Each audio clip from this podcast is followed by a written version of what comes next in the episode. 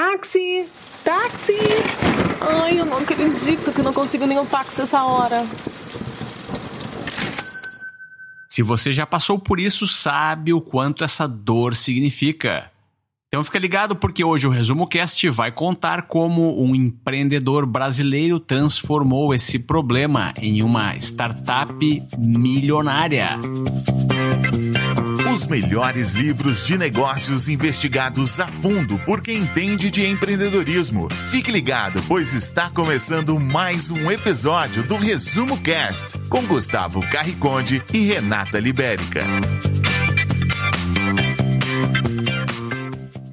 Eu olhei para o ano, assim, fazendo aquela reflexão no final do ano, eu falei, caramba, esse negócio está muito grande. Eu estou com centenas de pessoas no time, sei lá, umas 500 pessoas no time, e, e abrindo o país a cada duas, três semanas, abrindo um país novo. E foi aí que eu percebi que o negócio de fato estava muito grande. Thales Gomes é o próprio escritor do livro de hoje, O Nada Easy.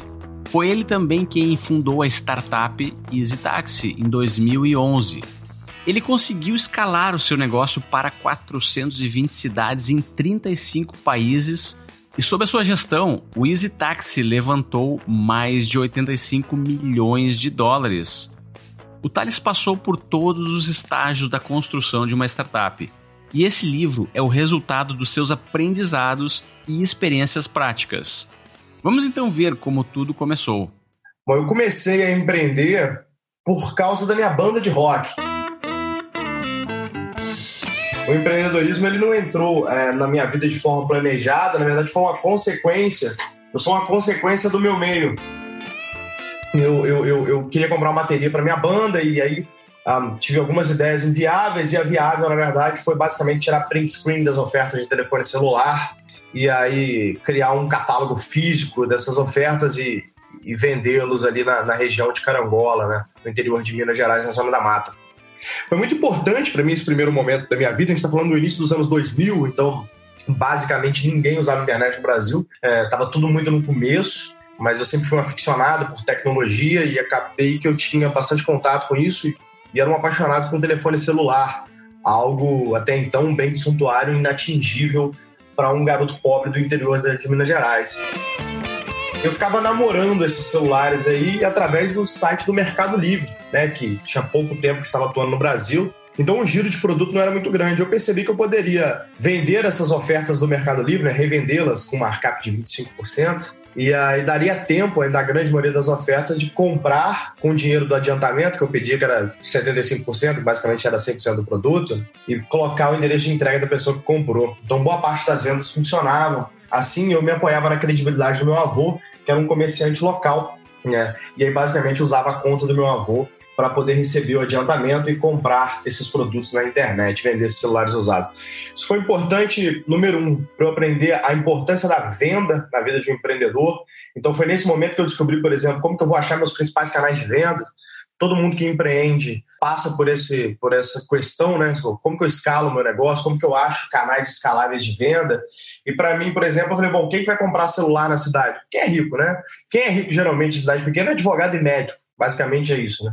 Então, o que, que eu fazia? Eu ficava na porta do fórum, ou enchendo o saco das secretárias dos médicos lá para poder mostrar meu caderninho com oferta de celular para eles. Então, essa noção de, de achar meus canais de vendas e construir meu funil do tipo, ah, eu falei com fulano de tal semana passada e falou para me procurar, para eu procurar ele no mês que vem, então anoto, vou lá e procuro no mês que vem de novo até conseguir completar uma venda. Isso foi muito importante.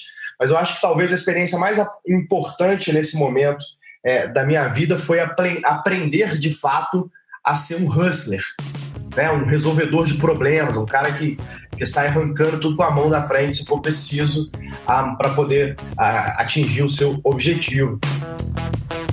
E, e, não foi muito diferente nesse negócio. Eu consegui não só comprar a bateria da minha banda, como eu tinha um sonho de estudar fora da cidade, né, ir para uma cidade maior, eu consegui juntar dinheiro suficiente, então aprendi a economizar dinheiro, a administrar minhas finanças e fui morar sozinho, né, abandonei a casa da minha família com com 16 anos eu fui morar sozinho lá, pagando as minhas contas já. Então, esse senso de responsabilidade e de que eu consigo construir através do trabalho, esses valores foram muito importantes na construção da minha personalidade e para chegar no momento que, que hoje eu me encontro. É exatamente isso que você deve fazer para começar o seu negócio. Identificar um problema real da população e uma maneira barata para solucionar esse problema. O Brasil tem um cenário totalmente desfavorável ao empreendedor. Nosso país fica atrás de países como Mali, Gâmbia, Nigéria e Honduras no quesito de liberdade financeira e incentivo ao empreendedorismo possui um dos sistemas mais burocráticos e lentos para se abrir uma empresa em todo o mundo. Mas, ainda assim, a taxa de empreendedores nos últimos 14 anos cresceu cerca de 40% por aqui. E o que deixa a gente mais contente é que 56% desses corajosos empreendedores brasileiros iniciaram seus negócios devido a uma oportunidade que enxergaram no mercado e não por uma necessidade pessoal. Tá, mas eu não sei como começar. Seu objetivo nesse momento é ter uma solução para um problema real que ainda não foi resolvido por mais ninguém. Não importa a genialidade dessa ideia. O que você deve fazer o mais rápido e breve possível é validar essa ideia. Conversar com o maior número de pessoas que puder, falar daquilo que pretende construir e também avaliar se realmente existe um grupo específico de pessoas que queiram usar o produto. Isso serve para que você colha o maior número possível de feedbacks e consiga refletir sobre como executar essa ideia. Pois, como dizia o vô do Thales, uma ideia vale 10 centavos a bacia. Meu avô me falava que ideia vale 10 centavos a bacia. Eu sempre fui um, uma criança, um jovem cheio de ideias, com muita iniciativa e pouca acabativa, né? Ele me falava, bom, você não, você não termina nada, você começa, né? Começa a querer fazer isso, aí não termina, aquilo, não termina. Faz o seguinte, me chega com alguma coisa pronta, chega de ideia. E isso foi muito importante também no meu processo de formação e, e é o que eu aprendi. Hoje muita gente de fato tem medo de compartilhar a ideia, falar, ah, eu vou te mandar uma ideia, assina um NDA, para mim como se NDA valesse alguma coisa no Brasil. Né? Não é enforceable, é, nem fora do Brasil direito, quanto mais no Brasil. E de qualquer forma, assim, se a sua ideia for tão simples de executar, não houver nenhum tipo de barreira, de execução. Que se você contar para alguém, acabou seu negócio, a má notícia é que, bom, qualquer um vai entrar como seu competidor, vai virar o um mercado comoditizado e, e vai ser ruim para todo mundo, né? E se você não tem, na verdade, nenhum tipo de barreira de execução disso aí, se não necessita de uma habilidade muito específica para poder executar essa ideia, quer dizer que sua ideia é ruim, não vale a pena você fazer. E se a sua ideia for muito boa, for complexa de ser executado. Então, pode falar para todo mundo que, assim, número um, é difícil de ser executado. Número dois, as pessoas geralmente têm mais o que fazer na vida, né? Do que ficar ouvindo ideia dos outros. Falar, opa, eu peguei uma ideia agora, vou parar tudo que eu estou fazendo na minha vida e executar. Ao bem da verdade, mesmo as ideias disruptivas, como é a Singu, como foi a Exitaxi, geralmente são mal vistas. Fala, Cara, isso não, não tem como acontecer causa de A, B, C. Te arrumam mil razões para poder demonstrar que seu negócio não vai dar certo quando você tem uma ideia disruptiva. Não quer dizer que toda ideia onde o pessoal critica e arruma algumas razões para mostrar que não vai dar certo, vai dar certo. Né? Mas, mas é, é uma verdade que ideias disruptivas ah, geralmente assustam e as pessoas não conseguem entender como esse negócio vai ser ah, implementado. Tanto que é né, um negócio de risco. Quando você pega capital para esse negócio, a gente pega um venture caps, né, capitais, a ah, pessoal que tem um fundo de capital de risco é extremamente arriscado. Mas o conselho que eu dou para as pessoas em relação à ideia é contar, na verdade, com o máximo de pessoas possíveis. Pegar o máximo de feedback possível. A grande maioria dos feedbacks, vou ser bem sincero, não vão valer de nada. Assim, vão ser pessoas pessimistas e medrosas, assim, falando para não fazer, tal, porque de A, B, C e D. Você anota esses pontos, reflita sobre eles, tente achar alguns dados que te demonstrem se você está enganado ou não, e principalmente corra para fazer seu MVP, né? Nenhum MVP deveria demorar mais de duas semanas, três no máximo, para ficar pronto. E aí sim, com esse MVP na mão, você pode validar os pontos que estão em dúvidas ali. Eu sempre digo que uma ideia, né, e o processo de construção é, de um produto, ele é uma metodologia científica como qualquer outra, como descobrir uma vacina. Você separa suas hipóteses ali, testa em cohortes da população é, que são suas inferências, que seriam de fato os usuários é, do seu negócio, e testa essas hipóteses. Né? Faz teste AB e vê o que, que vai funcionar e vai evoluir no produto a partir disso. Portanto, assim, compartilhe o máximo possível as suas ideias com as pessoas. Não tenha medo que alguém roube a sua ideia. Vai por mim. Ninguém está interessado na sua ideia. Essa é a grande verdade. Mas a Easy Taxi não foi o seu primeiro negócio, Thales. De fato, a ideia surgiu quando você estava construindo outros negócios. E tudo isso aconteceu em um evento de competição de startups. Então fala um pouco sobre esse início que você descreve no seu livro. É, a Stax acabou sendo a minha terceira empresa formal, vai. É que eu comecei esse negócio aos 14, a, a, que aí não era formal, não, não emitia nota, não nada, né? O, o, primeiro negócio formal eu fiz no, no, Rio de Janeiro, quando eu morava no Rio aos 19, que era uma, basicamente um, uma, uma, uma, agência de gamificação em mídias sociais, de fazer promoção em mídias sociais, quando o pessoal estava começando a falar em mídias sociais. A gente percebeu essa oportunidade, deu mega errado. E aí depois eu fiz, na verdade, uma, uma agência de construção de software, cujo diferencial é que eu ia, eu contratava esses, eu terceirizava esses developers em, em outros países, né? Eu usava uma, uma plataforma, um marketplace para poder contratá-los e fazia gerenciamento à distância e não tinha escritório que me permitia cobrar muito mais barato do que as outras agências e entregar muito mais rápido, já que eu contratava pessoas em fuso horários diferentes para poder dar continuidade de trabalho. E esse táxi surgiu mais ou menos nessa época da segunda empresa formal, né, da terceira, que era a Tech Samurai, era essa agência de construção de software. E nesse momento, inclusive, minha vida estava muito boa, né? Eu ganhava muito dinheiro para um jovem aí de, sei lá, 23 anos, 22 anos.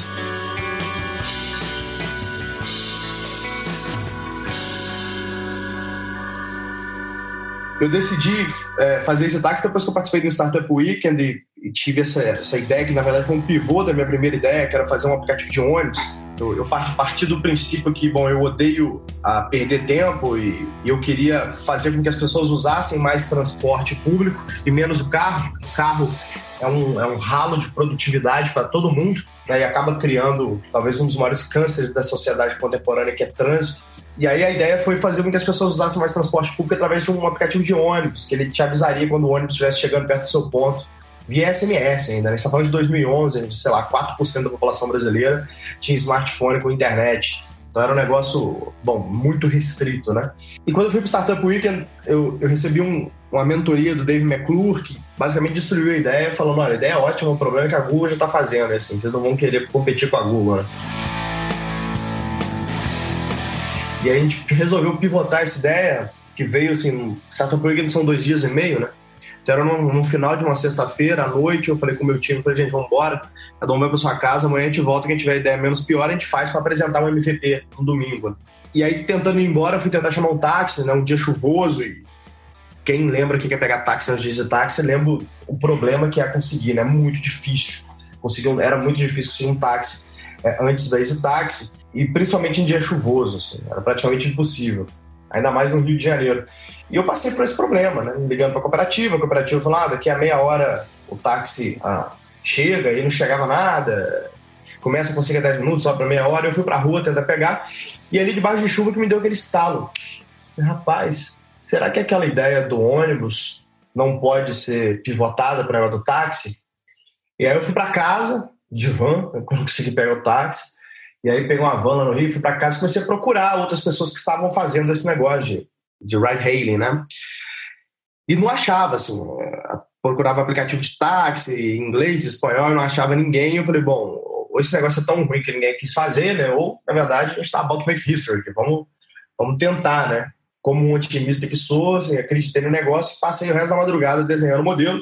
Volto no outro dia, apresento o modelo, assim, todo mundo torcendo o nariz pro modelo os, os, os conselheiros lá do Startup Weekend falaram, cara, isso não vai dar certo, se fosse para dar certo já teria dado certo nos Estados Unidos, tá? Esquece, né? Não tem ninguém fazendo isso. E aí, mas mesmo assim, assim, a gente ficou em quarto lugar no Startup Weekend, mas eu decidi vender o único bem que eu tinha na época, que era meu carro, e dar um all-in aí na, na, no modelo de táxi que acabou dando certo. Você está escutando o melhor podcast de resumo de livros do Brasil. Agora deixa eu te contar uma pequena história sobre o Resumo Cast.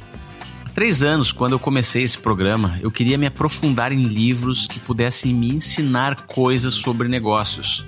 Eu também queria aplicar as ideias que eram apresentadas por todas aquelas grandes obras que eu lia. Eu me dei conta de que a melhor forma de aprender era ensinando outras pessoas. E isso foi um grande desafio para mim, porque eu nunca tive experiência como professor ou apresentador de um programa de podcasts.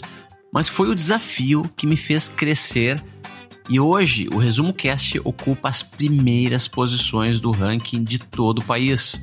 Hoje eu recebo diversos e-mails de pessoas como você pedindo dicas de como se conectar com outros empreendedores e como aplicar na prática os ensinamentos dos livros. E por isso que eu e a minha equipe criamos o Resumo Cast Tribos. Tribos é um programa que dura oito semanas e já está na quinta turma.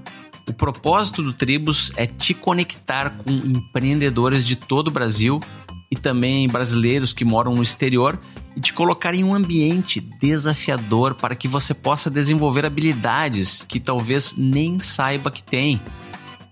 No Tribos, você escolhe um livro e vai ler ele junto com a sua tribo, em encontros semanais 100% online. Mas não é só isso. Você terá também que preparar apresentações sobre alguns capítulos desses livros e apresentar para os seus colegas tribers. Esse é um programa monitorado pelo Resumo Cast. E além de proporcionar toda a infraestrutura tecnológica para as reuniões e cuidar de todos os aspectos administrativos, nós inclusive entregamos sessões de coaching para deixar as suas apresentações ainda melhores. Então eu te convido para conhecer o Resumo Cast Tribos no site resumocast.com.br barra tribos e está na descrição desse áudio. E se você está escutando esse programa antes do dia 27 de outubro de 2018, eu te convido para assistir a primeira competição Intertribos, onde três tribos irão apresentar os seus livros em apenas 10 minutos e serão julgadas por um painel de especialistas. Isso tudo 100% online e você pode assistir de qualquer lugar do Brasil ou do mundo. Então acesse resumocast.com.br barra tribos para mais informações. E agora vamos voltar para o livro do Thales. Basicamente, o que eu fiz é pegar um, um blog pré-pronto, assim, na internet, um VIX da vida, com um formulário de e-mail, né? E eu só mudei o, o HTML do negócio, onde estava enviar e-mail, eu mudei para pedir táxi. Então eu perguntava seu nome, endereço, telefone, e aí você colocava lá em, em pedir táxi, ia para o meu Gmail esses, esses, dados, eu copiava ali o endereço, colava no Google Maps, eu ligava o ponto de táxi mais próximo da pessoa e conseguia um táxi para ela. Basicamente era isso. Então, assim, em questão de algumas horas, a gente fez o MVP da EasyTaxi. Um MVP é exatamente o blog da história do EasyTaxi. O MVP é uma sigla em inglês que quer dizer Minimum Viable Product, ou produto mínimo viável.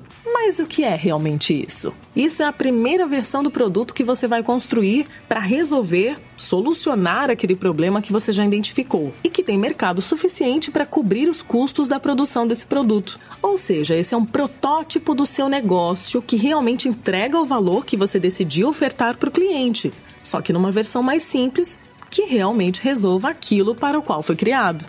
O MVP vem do conceito de startup enxuta, que prega que todos os empreendimentos devem ser o mais enxuto possível, principalmente no começo. Com ele, você pode executar o ciclo de cada aprendizagem, construir, medir, aprender sobre cada aspecto, dado e estatística do seu negócio. Nesse momento, o objetivo não é pensar como será o produto final, mas sim em entregar o valor que quer em cada fase desse produto.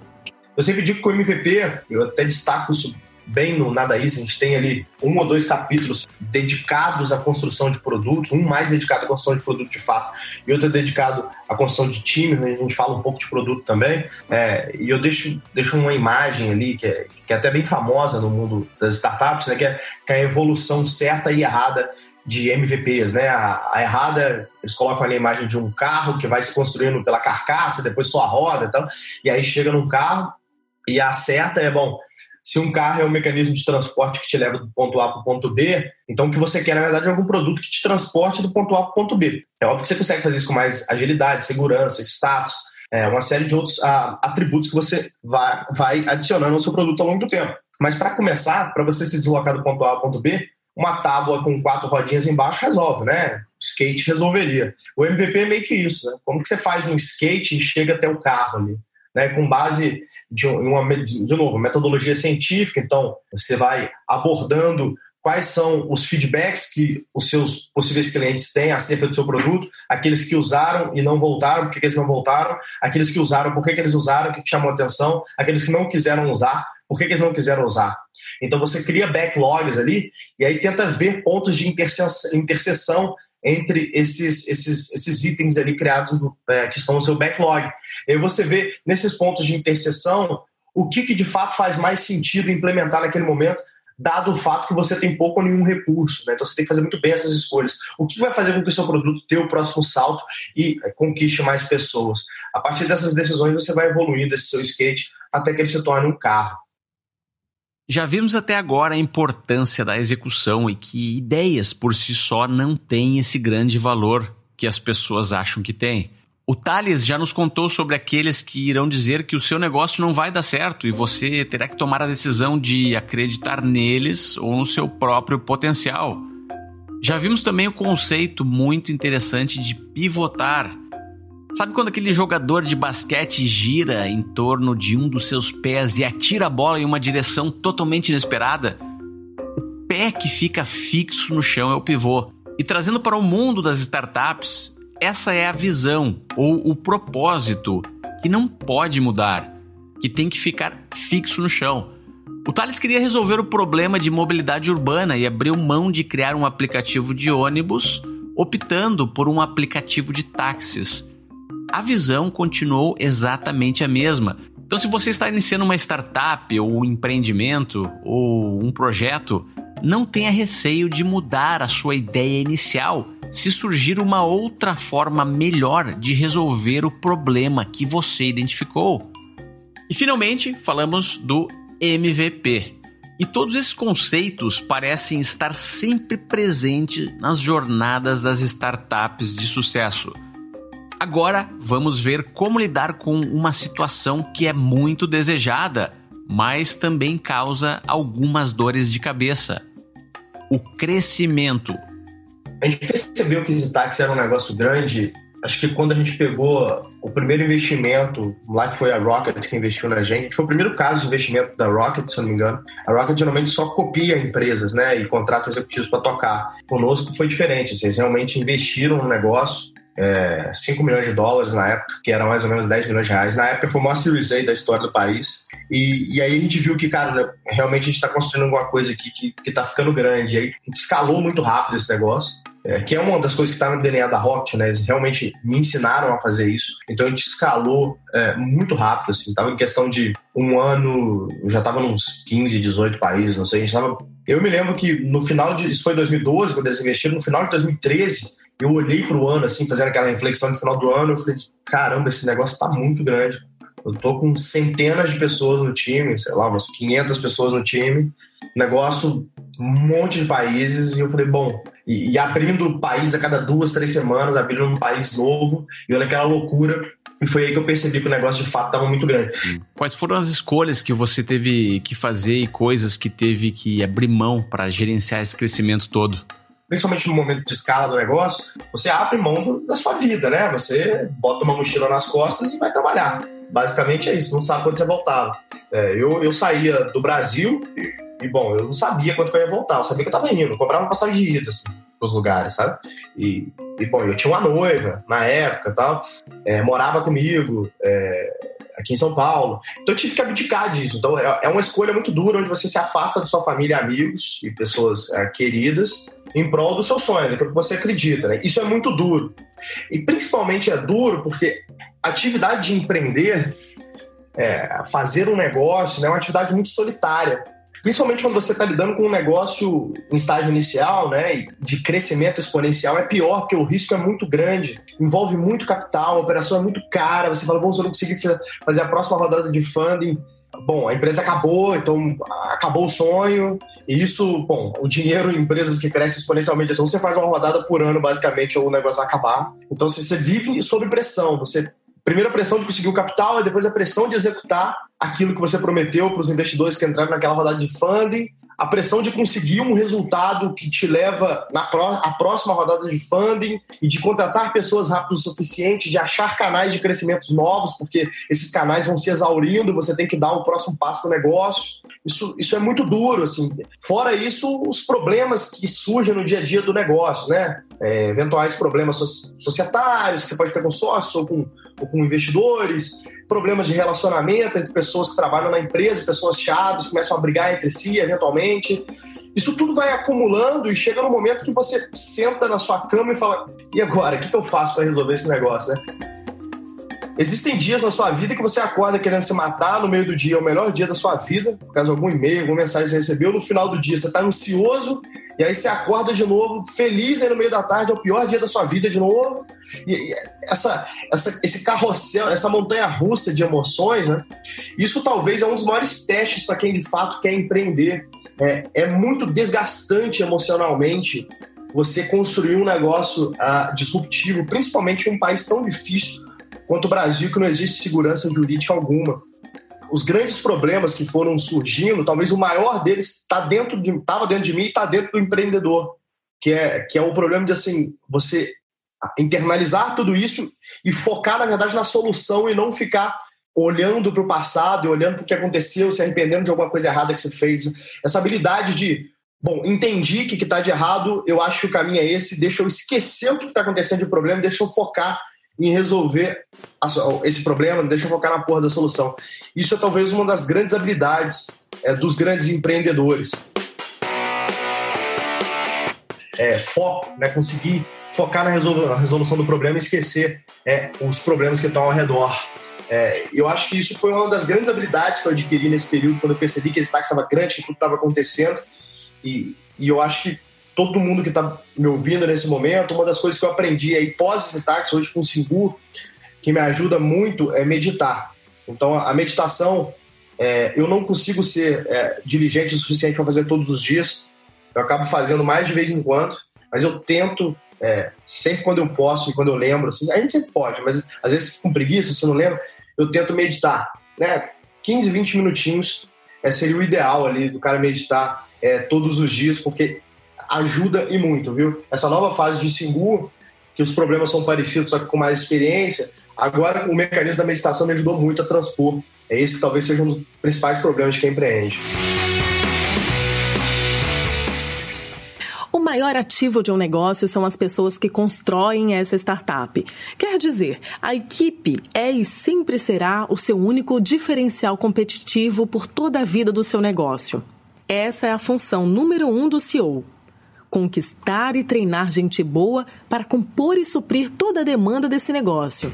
Essa mentalidade deve guiar o CEO a buscar pessoas capazes e comprometidas com os propósitos e com a cultura da organização, mesmo que não exista espaço para um novo sócio no momento atual. Ao iniciar um negócio, é sempre difícil ter condições financeiras para dar salários a todos os funcionários. Então a saída é dar cotas da empresa para atrair essas pessoas boas, baseados nas metas que deve entregar. Porque afinal, o mantra é 100% de nada igual a nada. Tudo isso deve ser devidamente formatado e esclarecido logo no começo do empreendimento. As regras devem ser estabelecidas, porque 50% dos negócios ficam de 2 a 3 anos sem salário algum. E 25% das startups quebram no seu primeiro ano devido a problemas no relacionamento dos sócios. Pode ser um e-mail, um contrato ou qualquer coisa que instrua as ações e funções de cada um. É necessário que cada membro, e principalmente o CEO, tenham a mentalidade de autodestruir esse negócio caso necessário, já que uma startup não pode se dar ao luxo de não executar a sua função. E a principal função de todas é ouvir os clientes. Suas dores e expectativas em relação ao futuro as reclamações sobre os problemas que vivem e identificar oportunidades para construir novos produtos e serviços de maneira mais rápida e eficaz para que as inovações surjam dentro do próprio negócio. Essa atitude é importante para não permitir que nasçam outras startups que destruam o seu empreendimento.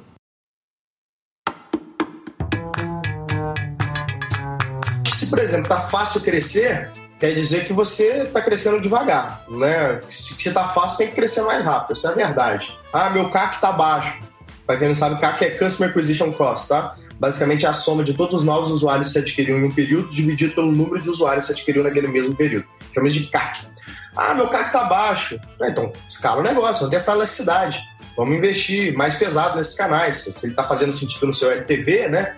Que é o lifetime value, que é a quantidade de dinheiro que seu usuário contribui para o seu negócio ao, ao, longo do tempo de vida dele ali na plataforma, se ele faz sentido, né? Então vamos, vamos escalar isso. Se a, se a vida tá boa, a verdade é essa. Quer dizer que ou você tá andando devagar demais, tem uma coisa acontecendo, tá errado. Porque eu não conheço, não, cara. Todo empresa de sucesso que eu conheço, todo empreendedor de sucesso que eu conversei na minha vida, eu conversei com alguns pelo mundo, eles sempre narram coisas parecidas. O momento do hustle, o momento do desespero, o momento da desconfiança, você se questionar, será que eu sou o cara certo para isso? Eu acho que isso é, faz parte da vida de todo mundo.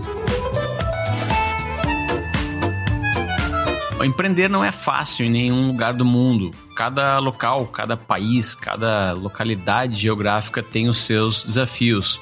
Fala um pouco especificamente do caso do Brasil. Como é que é empreender no Brasil, na sua visão, e quais são os desafios que as startups enfrentam hoje?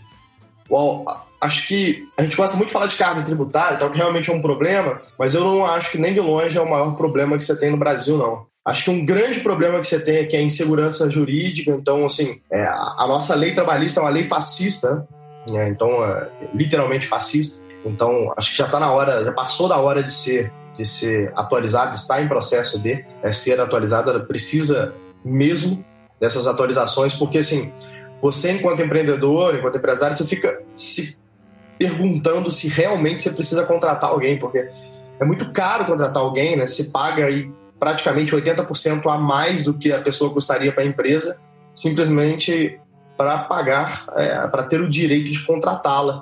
E essa pessoa que é contratada, coitada, ela recebe quase 30% a menos daquilo que ela custa total para a empresa. Então, assim, todo mundo sai perdendo nessa história. Basicamente, o maior mecanismo é, de sustentação do Estado né, que, é, que é serviços, né, que, que basicamente depende de, de contratação de, de, de homens, de, de, mulheres trabalhando, né, de geração de emprego, você basicamente é penalizado pelo Estado para poder, é, poder suportá-lo. Né? Afinal de contas, o Estado não planta dinheiro. Né? Quem faz dinheiro são os agentes econômicos. É, então, você, isso é muito difícil. Assim.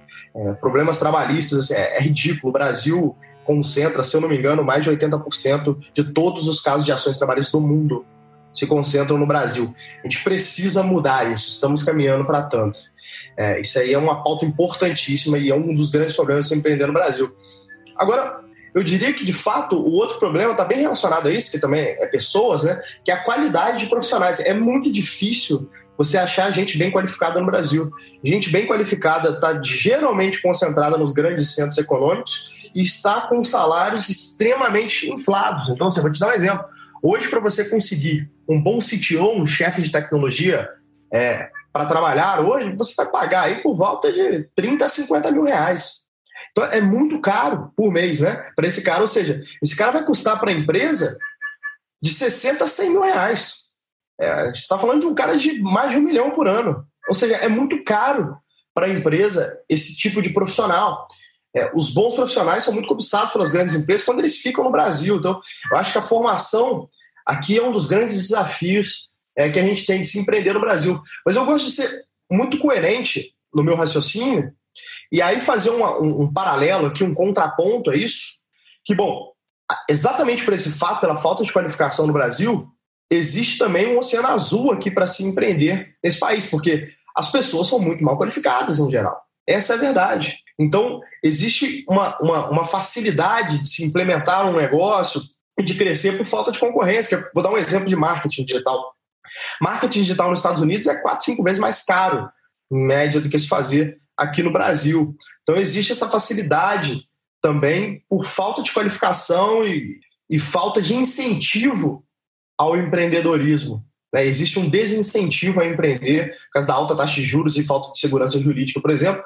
Então, aqueles que são loucos o suficiente para tentar se enveredar por esse caminho, geralmente não enfrentam tanta concorrência assim, o que facilita um pouco mais o caminho. Vamos falar de investimentos em startups. Em algum estágio da jornada de uma startup, seja num estágio inicial, um investidor anjo, ou um estágio mais avançado, um fundo de venture capital, uma startup vai precisar atrair investidores para escalar de forma mais rápida o seu negócio. Qual é a sua opinião sobre a situação atual do mercado de investimentos em startups no Brasil? Bom, é um mercado extremamente incipiente. Você tem praticamente dois fundos ativos aqui no Brasil, que é Monax e Casex. De verdade, são esses que investem mesmo. Aqui, os outros eles estão começando a fazer alguns investimentos, mas são muito pouco ativos. E a verdade é que não existe muito incentivo para esses fundos investirem em muitos negócios. É, eles são extremamente restritivos, é, eles são obrigados a passar bons negócios, porque eles precisam se focar em um, dois, três deals por ano, eles não fazem muita coisa, porque é muito difícil dar um retorno para o investidor de um fundo de venture capital aqui no Brasil, porque a taxa de juros é muito alta, né? essa é a verdade. O custo de capital no Brasil é muito alto. É, então, se a gente for comparar com os Estados Unidos, por exemplo, né, a gente chegou, na época a Dilma estava saudando a mandioca lá, a gente estava com a taxa de juros básica lá, Selic é 14,5%. 14,25. É, os Estados Unidos têm uma, uma, uma, taxa de juros básica lá de 1% ao ano. Pô. Então, assim, ou o cara investe em venture capital e, e, vai a mercado, ou ele vai até perder esse dinheiro com a, com a possível inflação. Aqui no Brasil, não, bicho. Aqui no Brasil, hoje a gente está batendo 7 aí de, de Selic, praticamente. É, é muito fácil ganhar dinheiro para quem tem dinheiro, né? para quem é rico, é mole ganhar dinheiro no Brasil. Então, para que, que ele vai tomar o risco de investir em venture capital se ele tem outros produtos que o remuneram muito bem, como fundos imobiliários, né? investir em fundos de multimercado? Eles remuneram, historicamente, muito bem, é, comparado com os outros produtos que existem pelo mundo. É, então, é difícil um, um investidor, o, o, o, sócio capitalista, se assim pode se dizer, é, ter interesse em investir em venture capital no Brasil, o que faz com que a indústria seja muito incipiente e restritiva existe um pequeno clubinho que participa disso ali e é muito difícil que você entre é, nesse clubinho. Essa, essa é a grande verdade é, de venture capital no Brasil. E aonde está o caminho, na verdade, que eu acho que aí sim o Brasil tem evoluído, o caminho está através dos angels. Então, os family offices e os high net worth individuals, eles começaram a gostar do investimento em startup porque eles estão tendo alguma liquidez, isso aí de fato, o movimento tem melhorado, mas muito, muitos deles assim, fazem investimentos em determinadas startups porque tem alguma empatia com o founder, porque gosta do problema, porque quer ter um assunto para falar na mesa ali, sabe? O cara fala, ah, eu investi 100 mil reais ali numa startup que faz não sei o que lá, porque pô, 100 mil reais é uma passagem aérea pro cara, então, para ele, para a família viajar de férias, então ele não tá nem aí, assim, é, não faz muita diferença dependendo do patrimônio do cara ali para ele. Então, isso criou-se uma oportunidade aqui para para as startups brasileiras, que de fato a gente tem anjos muito ativos hoje e alguns family offices que são, na verdade, os grandes mecenas aqui da nossa geração, né, os grandes financiadores é, da inovação. Fundos de venture capital temos muito poucos. Os que tem não são tão ativos, mas são muito qualificados. É, todos que temos aqui, de fato, as pessoas são muito qualificadas que tocam no fundo, é, são pessoas que entendem muito do negócio, podem ajudar bastante os empreendedores, mas tem esse problema do clubinho, é muito difícil entrar no clubinho. Para quem não leu então e quer saber mais sobre startups, o Resumo Cast recomenda a leitura do livro Nada Easy. Muito obrigado, Thales Gomes, pela sua participação no Resumo Cast de hoje. Bom, obrigado você, Gustavo. Foi ótimo participar com vocês aqui. Nós só falar do Nada Easy. Nada Easy foi a tentativa que eu, que eu fiz de basicamente descrever um guia aí que eu acho que eu gostaria de ter lido antes de começar as táxi é algo que eu aprendi bastante lá, que eu venho aprendendo na Singu. Então, eu compartilho passo a passo, acho que serve para grandes executivos, para quem quer transformar as empresas que eles trabalham, para quem quer criar um negócio, para quem já está em fase de escala do negócio, desde o cara que está começando a ter uma ideia e quer colocar ela, a tirar ela do papel, até aquele que está expandindo para os outros países. A gente fala bastante disso também ali no Nada Easy. Acho que é isso. Obrigado aí pelo espaço, Gustavo. Na próxima semana teremos a honra de receber Cristiane Correia.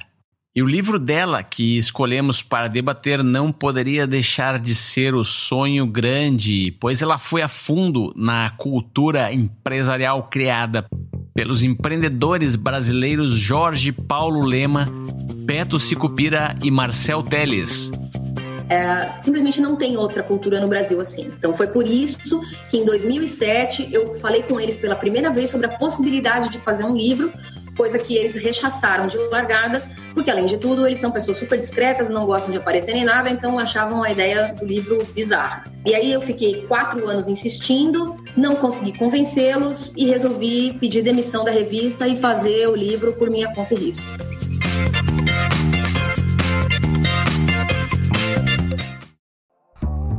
Se você gosta de assistir vídeos gratuitos sobre livros para empreendedores, sabia que já estão disponíveis no canal do YouTube do Resumo Cast os resumos dos livros em vídeo dos últimos episódios da temporada 3 Basta abrir o seu aplicativo do YouTube ou o site do YouTube no seu computador e procurar pelo nosso canal digitando Resumo Cast.